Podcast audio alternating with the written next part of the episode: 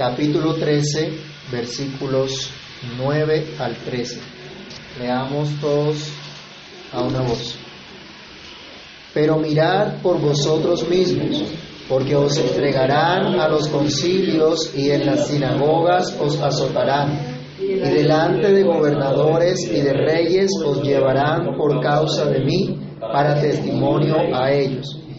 Y es necesario que el Evangelio sea predicado antes a todas las naciones. Pero cuando os trajeren para entregaros, no os preocupéis por lo que habéis de decir, ni lo penséis, sino lo que os fuere dado en aquella hora. Eso hablar porque no sois vosotros los que habláis, sino el Espíritu Santo. Y el hermano entregará a la muerte al hermano, y el padre al hijo, y se levantarán los hijos contra los padres y los matarán. Y seréis aborrecidos de todos por causa de mi nombre, mas el que persevere hasta el fin, éste será salvo. Oremos. Bendito Dios y Padre que estás en los cielos, en el nombre del Señor Jesús, te damos gracias por el privilegio que tenemos de acercarnos a ti, acercarnos a tu palabra. Señor, imploramos que tu Espíritu Santo ilumine nuestro entendimiento para que reflexionemos en lo que nos dice tu palabra, tú hables a nuestras vidas, a nuestros corazones, haciendo conforme tu voluntad, haciendo lo que tú quieres hacer, que tu palabra sea prosperada, Señor, en aquello para lo cual tú la has enviado. Dirige nuestros pensamientos, encamínalos, Señor, y permítenos estar atentos a la reflexión de tu palabra. En el nombre de Jesús oramos y te damos muchas gracias. Amén. Pueden tomar asiento, hermanos. Hoy nos corresponde esta sección del, del capítulo 13 de Marcos. Este ruido acá. Y podemos hablar de lo que significa perseverar hasta el fin. No se dejen engañar, fue una de las palabras inmediatamente anteriores, en los versículos anteriores que escuchamos de Jesús. No se confundan ante los eventos adversos, porque tan solo son principios de dolores, como vimos la semana pasada. El Señor acaba de darle respuesta entonces a, a la pregunta que habían hecho los discípulos acerca de esas señales que habrían antes del fin del mundo, esas señales que habrían antes de la destrucción del templo y de Jerusalén, que para ellos inicialmente pudiéramos pensar era concebido como el fin del mundo. Ahora el Señor predice otras señales, tanto para su pueblo como para las naciones en general, aunque estas señales no ofrecen esperanza ni consuelo para aquellos que no conocen a Dios. Estas señales solo traerán consuelo para el pueblo del Señor, los que son llamados a la salvación, los que son llamados por la gracia de Dios que ha sido derramada en sus corazones para que puedan perseverar hasta el fin. ¿En qué consiste entonces esa perseverancia de los escogidos de Dios? O más bien, ¿cómo se hace evidente que son escogidos? Veamos entonces en este pasaje lo que implica perseverar hasta el fin. Ese es el título de nuestra reflexión, perseverar hasta el fin. Y en el versículo número 9 de Marcos, arranca el Señor diciendo, pero mirad por vosotros mismos, porque os entregarán a los concilios, las sinagogas, os azotarán delante de los gobernadores y reyes, os llevarán por causa de mí. Perseverar hasta el implica padecer persecuciones por ser cristiano. Algunos hemos escuchado ya esto. ¿A cuánto nos ha tocado? El Señor dice, estén alertas, porque es necesario que ustedes padezcan persecuciones por el solo hecho de ser seguidores de Cristo. Esa es nuestra primera reflexión, padecer persecuciones por ser cristianos. El principio de dolores no se limitaba únicamente a eventos adversos y generales de toda la humanidad, sino también a persecuciones para el pueblo de Dios. Esto quedó bien claro en la mente de los apóstoles. Vayamos a primera carta de Pedro, capítulo 2, versículo 19 y versículo 21. Así quedó tan grabado en la mente de Pedro que más adelante él habla de los padecimientos que un cristiano debe estar dispuesto a someterse. Primera de Pedro 2, 19 y 21. ¿Quién lo puede leer? porque esto merece aprobación si alguno, a causa de la conciencia delante de Dios, sufre molestias, padeciendo injustamente, pues, ¿qué gloria es si pecando sois abopeteados y lo soportáis? Mas si haciendo lo bueno sufrís y lo soportáis, esto ciertamente es aprobado delante de Dios, pues para esto fuisteis llamados, porque también Cristo padeció por nosotros, dejándonos ejemplo para que sigáis sus pisadas. Aún el apóstol Pablo, sujeto a persecuciones y a toda clase de padecimientos, dio instrucciones respecto a, a estar alertas, a no estar ansiosos o angustiados o paranoicos, sino llenos de plena confianza en Cristo. Leamos Romanos capítulo 8, versículos 35 al 39. Romanos 8, 35 al 39. Alguien que lo lea, por favor.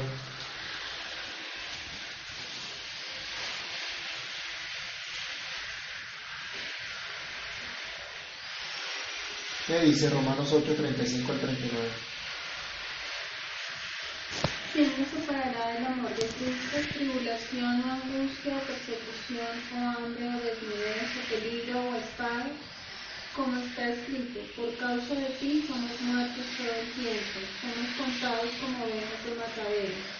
Antes en todas estas cosas somos más que vencedores por medio de aquel que nos amó.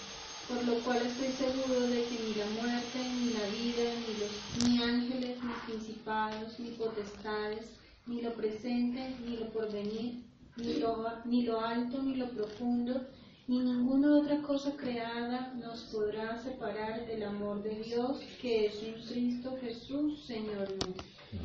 ¿Quién nos puede separar del amor de Dios?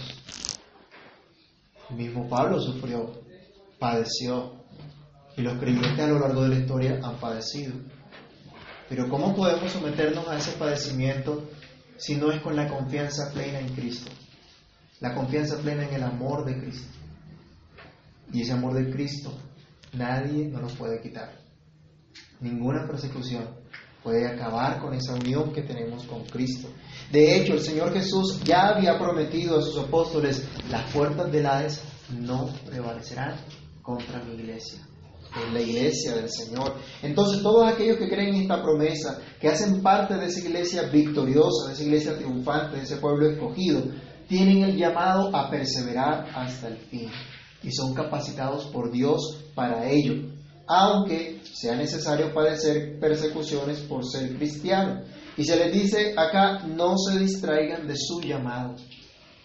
En Isaías, el Señor hablaba al pueblo, Isaías 43, 12, él les decía, ustedes son mis testigos que yo soy Dios. El apóstol Pedro luego nos va a decir, ustedes son real sacerdocio, nación santa, pueblo adquirido por Dios para que anuncien las virtudes del que los llamó de las tinieblas a su luz admirable. Están convencidos del llamado que tienen de parte del Señor. Y ya el Señor les estaba instruyendo a los apóstoles en lo que ellos tenían que enseñar luego a la iglesia y testificar por todo el mundo. Pero les dice en primer lugar, miren por ustedes mismos. Estén atentos a ustedes mismos o estén alerta ustedes mismos. No se dejen distraer de su llamado. Como antes ya había dicho, no se angustien, no se turben por las adversidades que puedan venir. Ahora el Señor les dice, no se distraigan de ese llamado que han recibido de parte de Dios. Hay persecución, implicará persecución, por eso no podemos distraernos. Todos nosotros tenemos el mismo llamado a perseverar hasta el fin. También dice la Escritura, ninguno que milita se enreda en los negocios de la vida. Es un llamado a no distraernos. Hay muchas cosas que nos pueden distraer hoy día, que nos pueden apartar, alejar del llamado que el Señor nos hizo como sus hijos como su pueblo. Y mucha gente ha caído en esos enredos, en esos engaños, y prefieren más bien disfrutar de los placeres temporales del mundo, de los placeres temporales del pecado, que vivir según Dios. Aún algunos prefieren eh, la venia del mundo y que el mundo esté contento con ellos en lugar de someterse al padecimiento por ser cristianos. Vayamos a la segunda carta de Pedro, capítulo 3, versículo 13. Debemos atender el llamado de Dios de acuerdo a la vocación que tenemos como cristianos, con los dones que hemos recibido del Señor que está alrededor nuestro. Debemos hacerlo en el hogar, en el estudio, en las empresas o lugares de trabajo que tenemos. Ocuparnos en nuestra sociedad en esa vocación que Dios nos dio, entendiendo que somos peregrinos, que somos pasajeros, que el mundo no es nuestro hogar permanente. ¿Qué dice segunda de Pedro 3:13? Pero nosotros esperamos según tus promesas, cielos nuevos y tierra nueva en los cuales mora la justicia.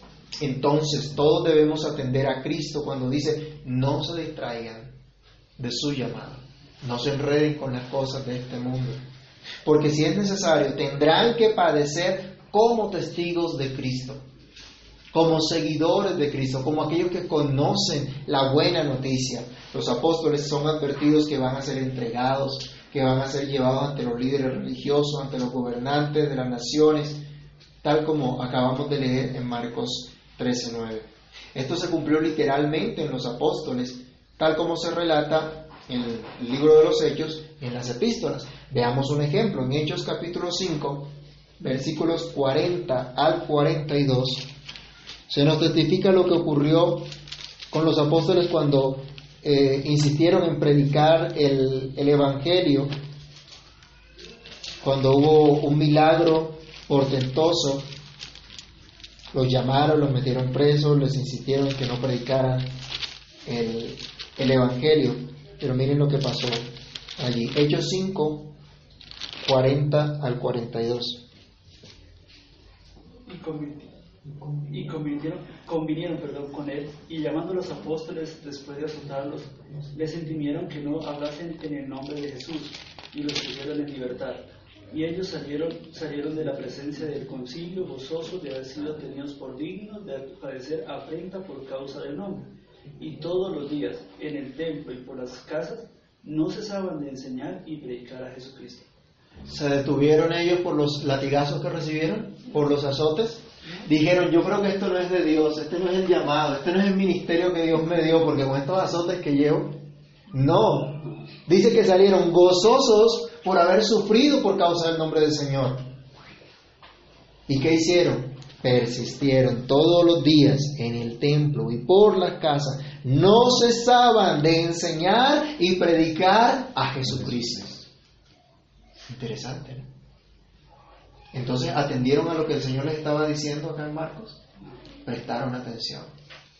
Habrían persecuciones y ellos padecieron eso. También aquí mismo en Hechos, si vamos al capítulo 12, del versículo 1 al 3, miren lo que ocurrió. En aquel mismo tiempo el rey Herodes echó mano a algunos de la iglesia para maltratarles y mató a espada a Jacobo, hermano de Juan y viendo que esto había agradado a los judíos, procedió a prender también a Pedro. Lo metieron preso. A uno lo mataron, a uno de los apóstoles. ¿Y qué estaba diciendo el Señor? Los van a perseguir, los van a entregar al concilio o al Sanedrín. Eso ocurrió con los apóstoles.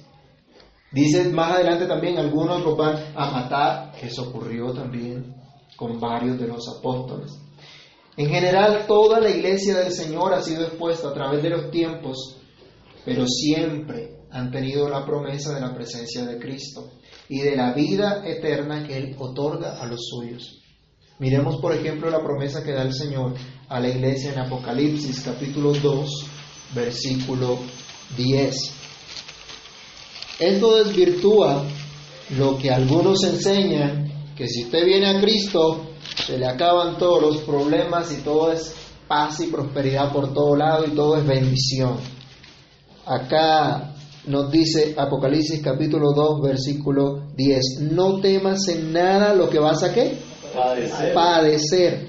He aquí el diablo echará a algunos de vosotros en la cárcel para que seáis probados y tendréis tribulación por diez días. Sé fiel hasta la muerte y yo te daré la corona de la vida. Interesante, ¿no? El Señor les dice, sé fiel hasta, hasta la muerte. si es necesario. Ahora, esto no quiere decir que debemos ser imprudentes y buscar la muerte, ¿no? Que debemos ser imprudentes y buscarnos pelea con las demás personas. Simplemente es predicar el Evangelio. Y cuando predicamos el Evangelio, el Evangelio mismo ofende al impío, ofende al pecador. Porque lo lleva a humillarse ante Cristo, a reconocer su pecado, su maldad y reconocer que eso lo depende de Cristo. Eso humilla. Entonces ya el Evangelio humilla de por sí. No necesitamos meternos en más problemas. Hay que ser prudentes, dice el Señor.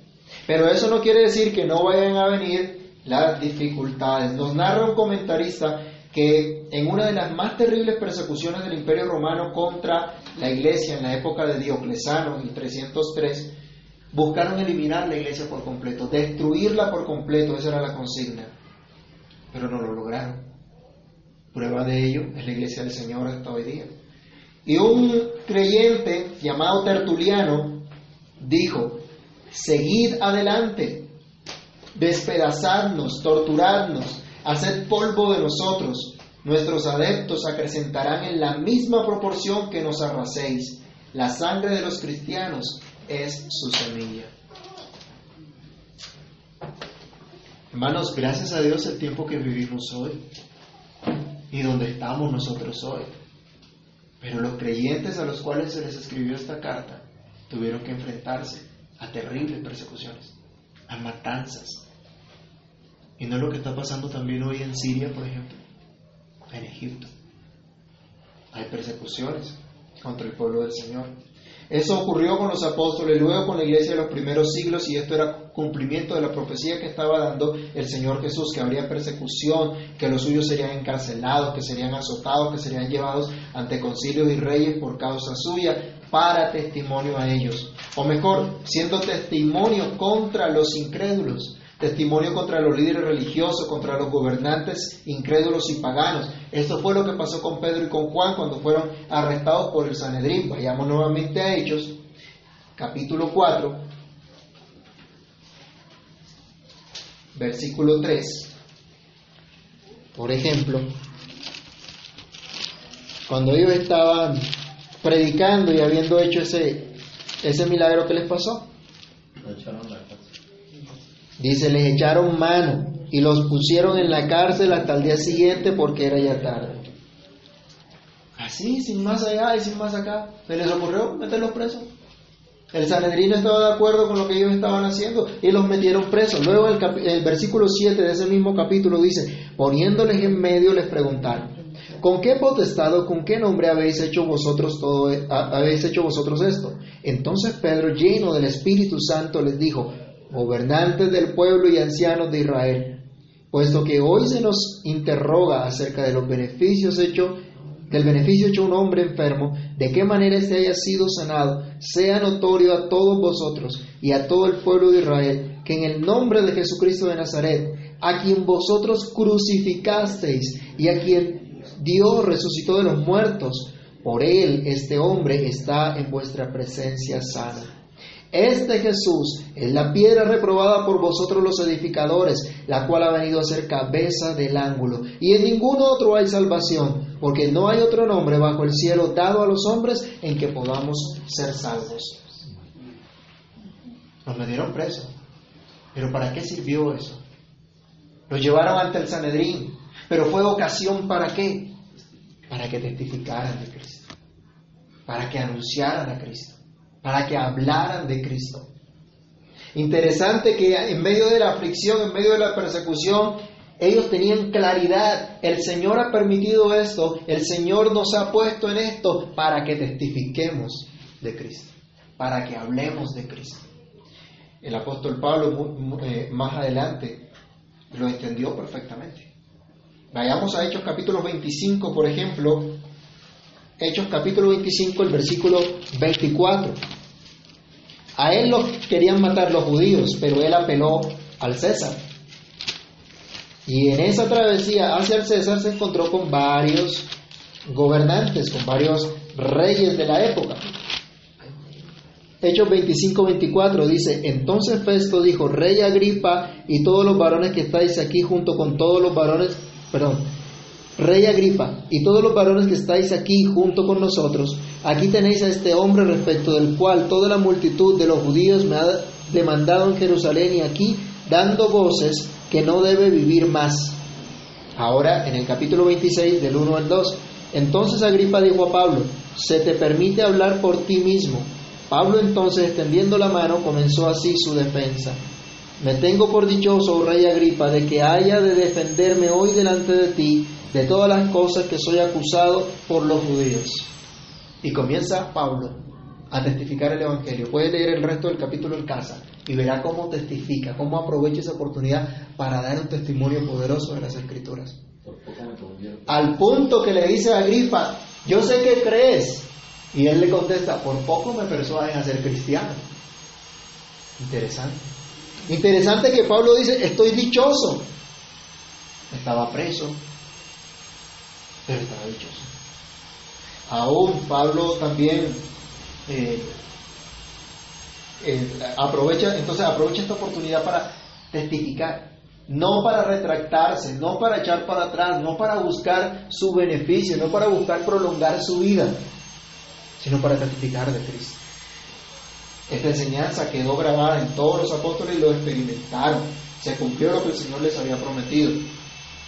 En el siglo XVI fue lo mismo que hizo Martín Lutero cuando se le pidió que se retractara de sus tesis en lo que se conoció como la dieta de Worms, que fue un juicio contra él en 1521, y él respondió, a menos que no esté convencido mediante el testimonio de las escrituras o por razones evidentes, que yo no confío, ya que no confío en el Papa ni en su concilio debido a que ellos han errado continuamente y se han contradicho, me mantengo firme en las escrituras a las que he adoptado como mi guía. Mi conciencia es prisionera de la palabra de Dios y no puedo ni quiero revocar nada reconociendo que no es seguro o correcto actuar contra la conciencia. Que Dios me ayude. Amén. Imagínese usted si estuviera en los zapatos de Lutero en ese momento, a punto de ser excomulgado y lo que eso implicaba. Y después lo buscaban para matarlo también. No se retracta. Está convencido de lo que dice la Biblia. ¿Y su esperanza en qué está? En Dios. Es lo mismo que ha hecho cada cristiano perseguido, encarcelado, llevado ante gobernantes y diferentes autoridades a lo largo de la historia. Y sigue siendo la exhortación de un apóstol experimentado como el apóstol Pedro para los creyentes. Ya hemos visto que nos dice, sigan las pisadas del Señor. El día del juicio, todos esos líderes religiosos, todos esos gobernantes incrédulos no van a tener excusa de su incredulidad y de su rechazo del Evangelio, porque escucharon el testimonio, vieron el testimonio de los cristianos e irán a su justa condenación, irán al infierno que merecen por su pecado. La iglesia siempre será perseguida. No pensemos en una iglesia aquí en la tierra que va a ser la que rija, la que mande, la que gobierne en todas las naciones. Hasta que Cristo venga, la iglesia será perseguida, los cristianos serán perseguidos, pero esto ha de ser una oportunidad para testificar de Cristo, para dar a conocer la buena noticia del Evangelio y un testimonio que va a condenar al mundo impío. La segunda cosa que podemos mirar de lo que implica perseverar hasta el fin es el compromiso con la proclamación del Evangelio.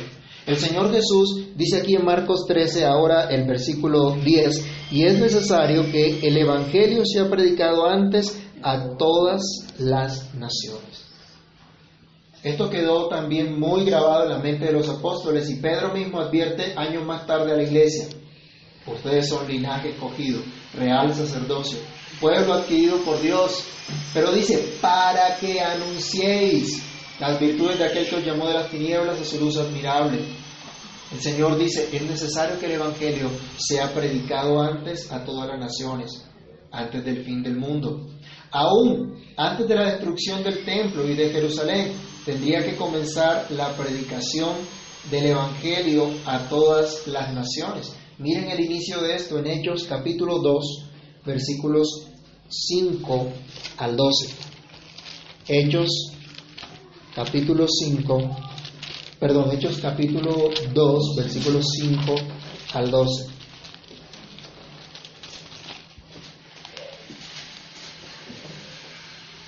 Cuando llegó el día de Pentecostés y comenzaron a hablar en nuevas lenguas los que estaban allí reunidos, se nos dice que moraban entonces en Jerusalén judíos, varones piadosos de todas las naciones bajo el cielo.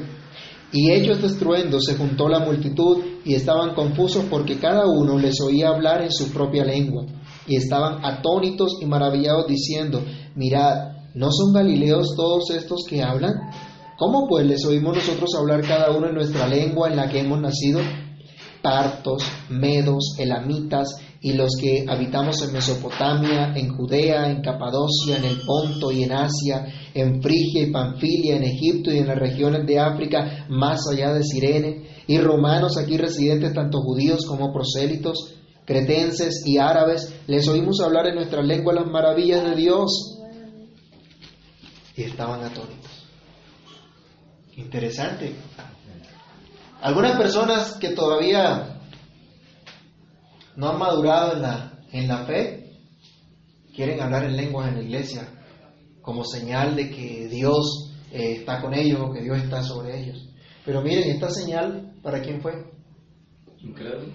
A los incrédulos, a todas las naciones. Se les proclamó el Evangelio a todas las otras naciones. Fue un milagro glorioso del Señor. Y esas lenguas que hablaron no fue una jeringonza como la que nosotros escuchamos hoy día en algunas personas.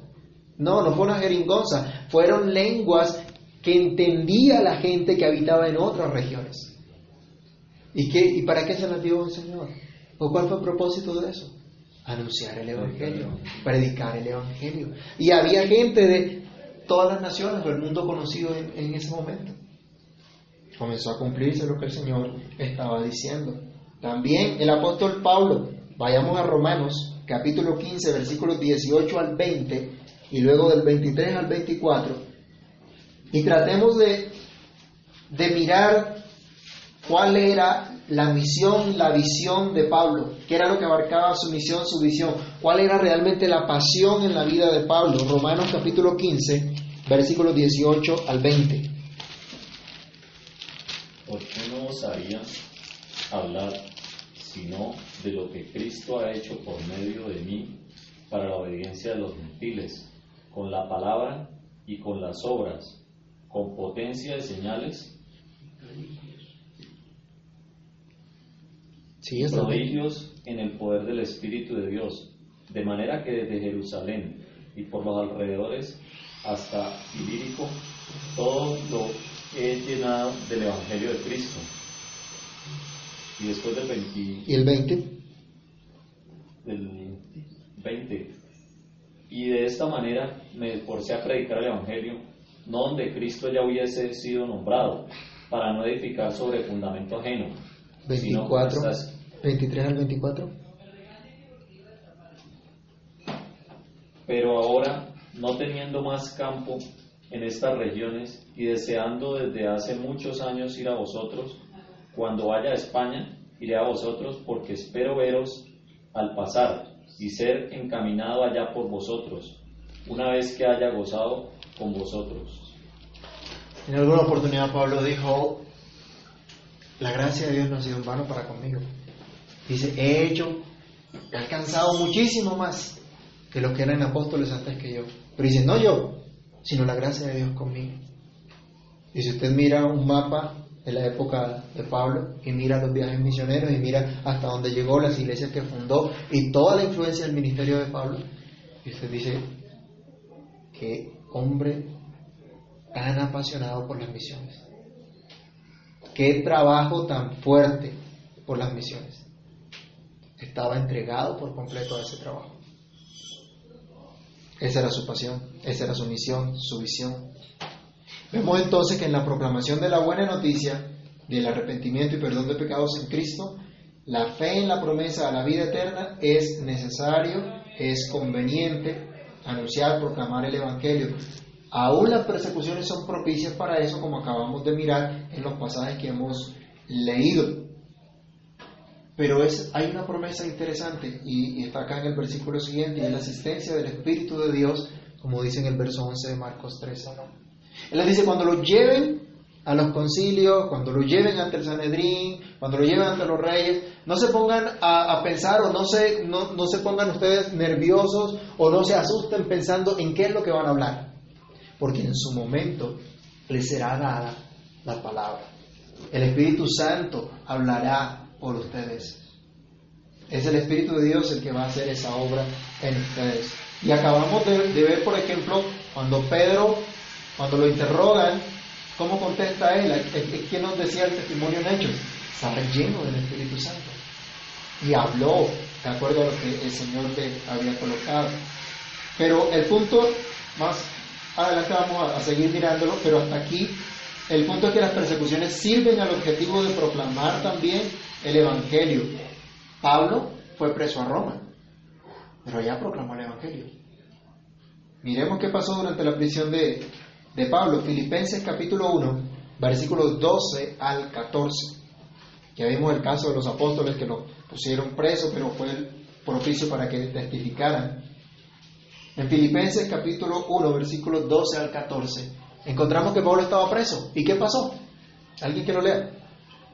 Quiero que sepáis, hermanos, que las cosas que me han sucedido han redundado más bien para el progreso del Evangelio, de tal manera que mis prisiones se han hecho patentes en, todo el territorio y a todos los demás. Y la mayoría de los hermanos, cobrando ánimo en el Señor con mis prisiones, se atreven mucho más a hablar de la palabra San Timoteo. Interesante, ¿no? Él dice, la palabra de Dios no está presa.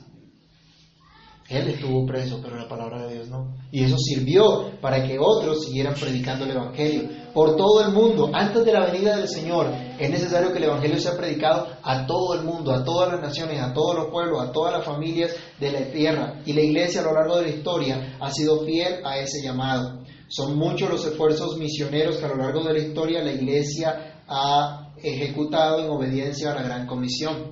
Pero también es una realidad muy triste que parte de la iglesia ha dejado ese compromiso misionero y se han enfocado a construir sus pequeños reinos. En lugar que el Evangelio se extienda y Dios sea glorificado, buscan construir sus fortunas, buscan construir simplemente sus pequeños reinos donde ellos puedan sobresalir. Pero son muchas las naciones que han escuchado también el Evangelio y lo han dejado. Esas regiones donde Pablo trabajó tanto, muchas de esas naciones hoy día no se identifican con el Evangelio. Hoy día son musulmanes, por ejemplo. Una nación fundada sobre principios cristianos como Estados Unidos, hoy día no reconoce el Evangelio. No creen nada, creen en todo y no creen en nada.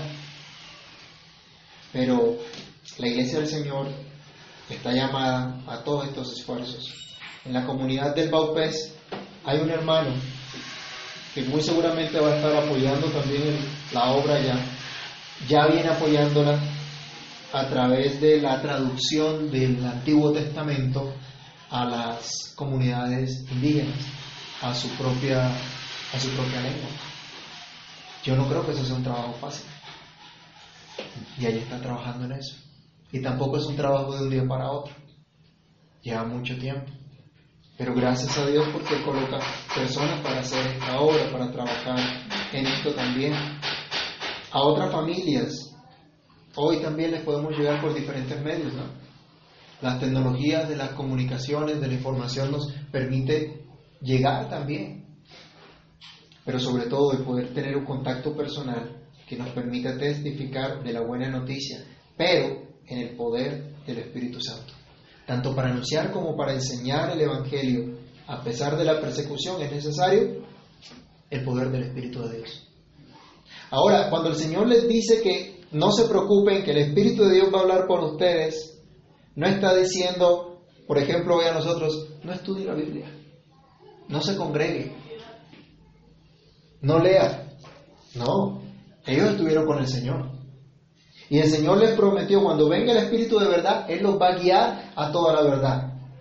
Él les hablará de lo mío, tomará de lo mío, les va a hacer saber las cosas que han de venir. El Espíritu de Dios, ¿qué va a utilizar? Vayamos a Hebreos capítulo 4, versículo 12. Un versículo muy conocido. Hebreos capítulo 4, verso 12. Esto es lo que utiliza el Espíritu de Dios. Así trabaja el Espíritu de Dios. Algunos tristemente creen que el Espíritu de Dios está es para hacerle sentir a la gente ciertas cosas o cosquillas o que se caiga al piso o que tenga cierta o cual experiencia.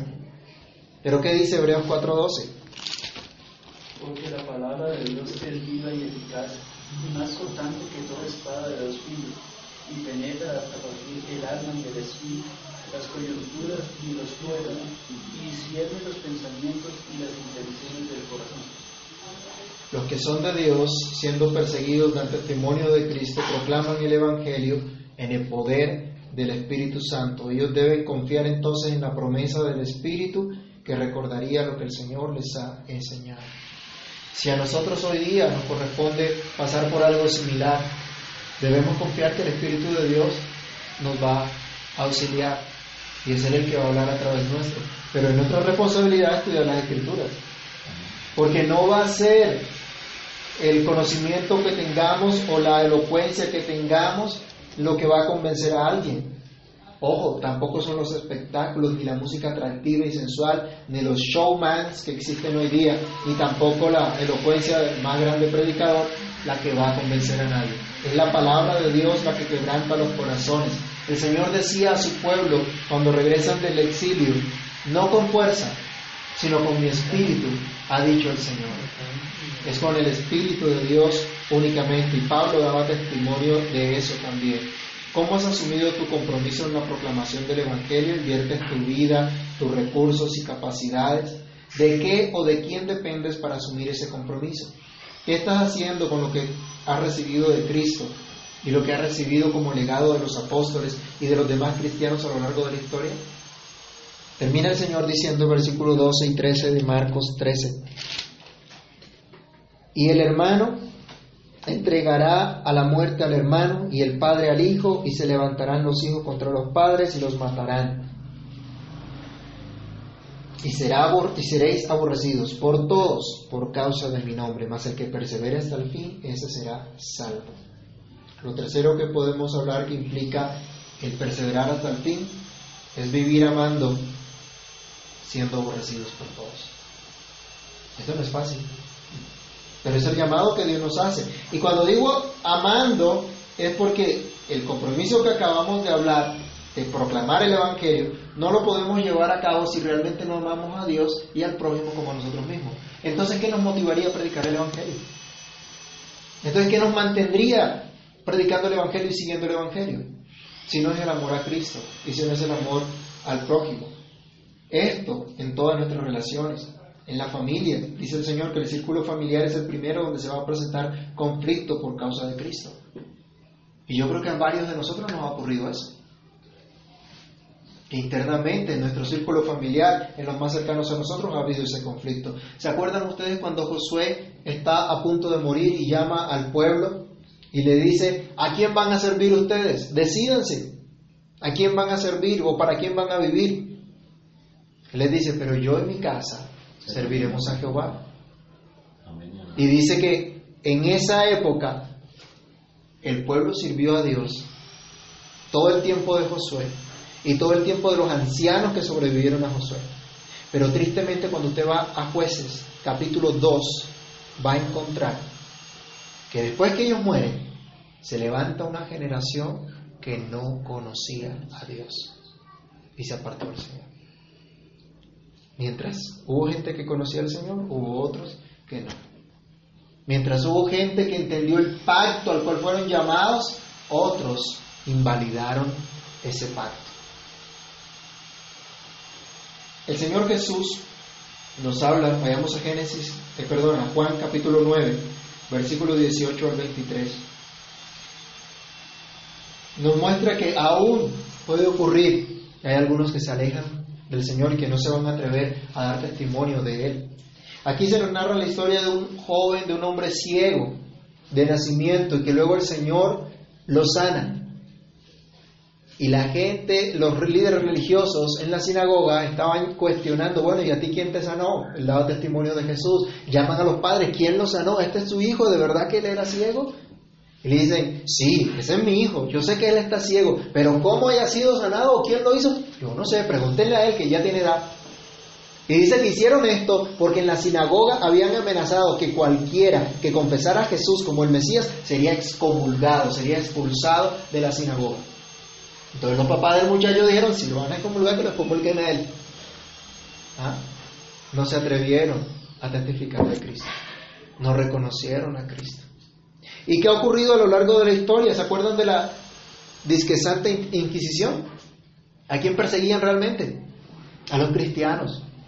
Y hacían a muchos que, eh, eh, que mm, apuraran de su fe, que de, apostataran de su fe. Pero hubo unos que no, no lo hicieron. En la persecución del Imperio Romano, la misma historia. Pero el pueblo del Señor, los que son de Dios, se han mantenido. Tristemente, en el círculo familiar han habido algunos que no han cumplido en esa relación de pacto. Hermanos, debemos hacer todo lo que el Señor nos manda para testificar en nuestra familia del amor de Dios en Cristo, que padeció por nosotros en la cruz, que vivió una vida recta, pero pagó por nuestra injusticia en la cruz para que podamos tener comunión con Dios. Pero aún es posible que nuestra familia no crea, que no todos y cada uno de los miembros de nuestra familia reciban de verdad esa promesa. Y es posible que empecemos y a lo largo del camino encontremos qué puede ocurrir, que si puedan llegar a la fe. Un grato ejemplo de esto fue los medio hermanos del Señor Jesús. Si usted lee en Juan también capítulo 7 versículo 15 y lo compara con Hechos 1.14, encontrará que ni los hermanos de Jesús creían en él. Pero luego, en Hechos 1.14 dice que cuando estaban unánimes juntos los apóstoles, los discípulos, María y los hermanos de Jesús estaban perseverando en oración. Al principio no creían en Él, después fueron convencidos. Y uno de ellos, el, escritor de Santiago, el autor Santiago, él no se identifica como medio hermano del Señor, sino como siervo de Jesucristo. Miren ese testimonio tan maravilloso.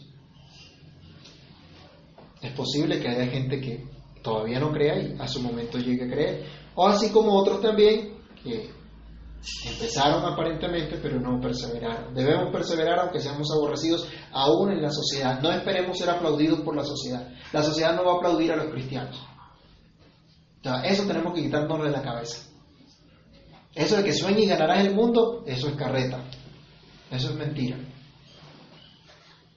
No necesitamos ganar el mundo. O aún de pronto a veces se dice, ganemos el mundo para Cristo. No, el mundo como está alejado de Dios, apartado de Dios, aborrece a Cristo. Y el Señor dice, a mí me aborrecieron y a ustedes también los van a aborrecer, porque el mundo ama lo suyo. Pero como ustedes no son del mundo, a ustedes también los van a aborrecer. Esta semana fueron elegidos dos nuevos magistrados a la Corte Suprema de Justicia, no sé si habrán escuchado por ahí. Una señora conservadora afín con el gobierno actual y un señor, un magistrado de excelentes calidades, según algunos han dicho, que es liberal, pero se identifica como cristiano. Y ha dicho que él cree en la separación entre el Estado y la Iglesia. Pero le han criticado desde ya porque dicen, como es cristiano, sus decisiones van a estar influenciadas por su religión. La senadora Morales, que está promoviendo el referendo para aprobar solamente la adopción por parte de parejas entre un hombre y una mujer, han visto todas las críticas que ha recibido. Y todos los cristianos que apoyen eso dicen son unos brutos y son unos locos y están imponiendo por la fuerza su perspectiva y se les critica de homofóbicos, eh, abusivos y de estar eh, haciendo precisamente lo que hacen los de la ideología de género. Porque cualquiera que no esté de acuerdo con ellos, entonces es un, sinvergüenza, un pervertido y un, un intolerante, etc. Pero el amor no es callar ante la maldad y ante la injusticia, sino testificar la verdad de Dios escuchen o dejen de escuchar. Eso hizo la iglesia perseguida, la iglesia aborrecida por el imperio romano. Eso hicieron los reformadores y protestantes en el siglo XVI, que cayeron en manos de la Inquisición. Eso han hecho también aquí en Colombia muchos pastores y misioneros que han muerto a manos de la guerrilla y de los paramilitares. Siguiendo el ejemplo de los apóstoles que dijeron, es necesario obedecer a Dios antes que a los hombres. Perseverando en hacer el bien, decía el apóstol Pablo, porque a su tiempo cegaremos si no desmayamos. Todo esto descansando en la liberación prometida por Cristo. El versículo 13 le dice, el que persevere hasta el fin, este será salvo. Esto no quiere decir el que tenga más fuerza, el que le dé más duro, el que tenga más ganas. A veces hemos entendido el versículo de esa manera. Pero dice, el que persevera hasta el fin será librado o será salvado. No es que te vas a ganar tu salvación, es que el Señor te va a librar. El Señor te va a sostener. Vayamos rápidamente a Juan capítulo 10, versículo 28 y con esto terminamos. Somos ovejas de Cristo y estamos en las manos de Cristo. Le pertenecemos por completo a Cristo. ¿Qué dice Hechos 10, 28? Y yo les doy vida eterna y no perecerán jamás, ni nadie las arrebatará de mi mano. Mi Padre que me las dio es mayor que todos, y nadie las puede arrebatar la mano de mi Padre. Esa es nuestra confianza, estamos en las manos de Dios. A lo largo de la historia ha habido quienes han rechazado a Cristo, quienes han, apostatado de la fe y simplemente han demostrado con eso que no son del pueblo de Dios.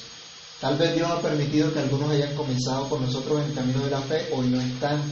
Quiera Dios que un día sean restaurados. Pero si no es así, simplemente será una evidencia de que no eran de Cristo, pues no han perseverado.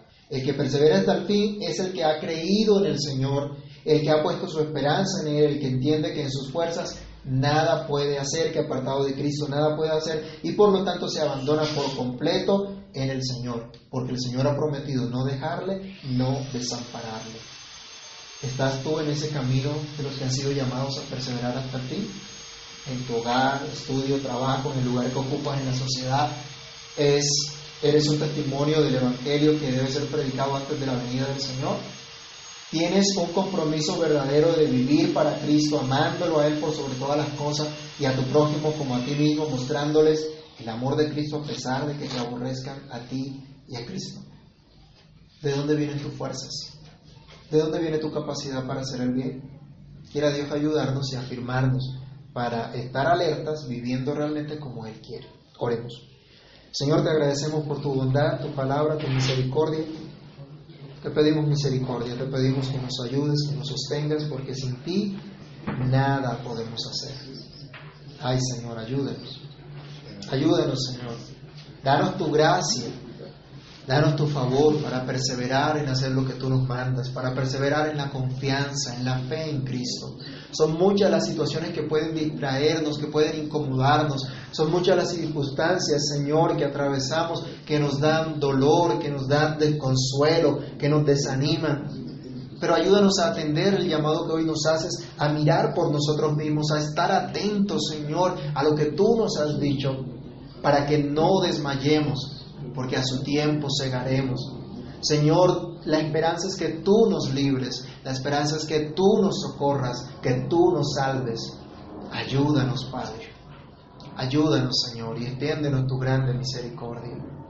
Por favor, Dios, que nada ni nadie pueda quitarnos el galardón que nos has dado, que nos has prometido. Que podamos estar afirmados, seguros en ti. Ayúdanos, Dios. Ayúdanos y capacítanos para vivir, Señor, dispuestos aún a padecer persecución y ser aborrecidos por causa de tu nombre, sabiendo que el propósito de nuestra vida es testificar la buena nueva. Ayúdanos, Señor. En el nombre de Jesús te lo pedimos y te damos gracias. Amén.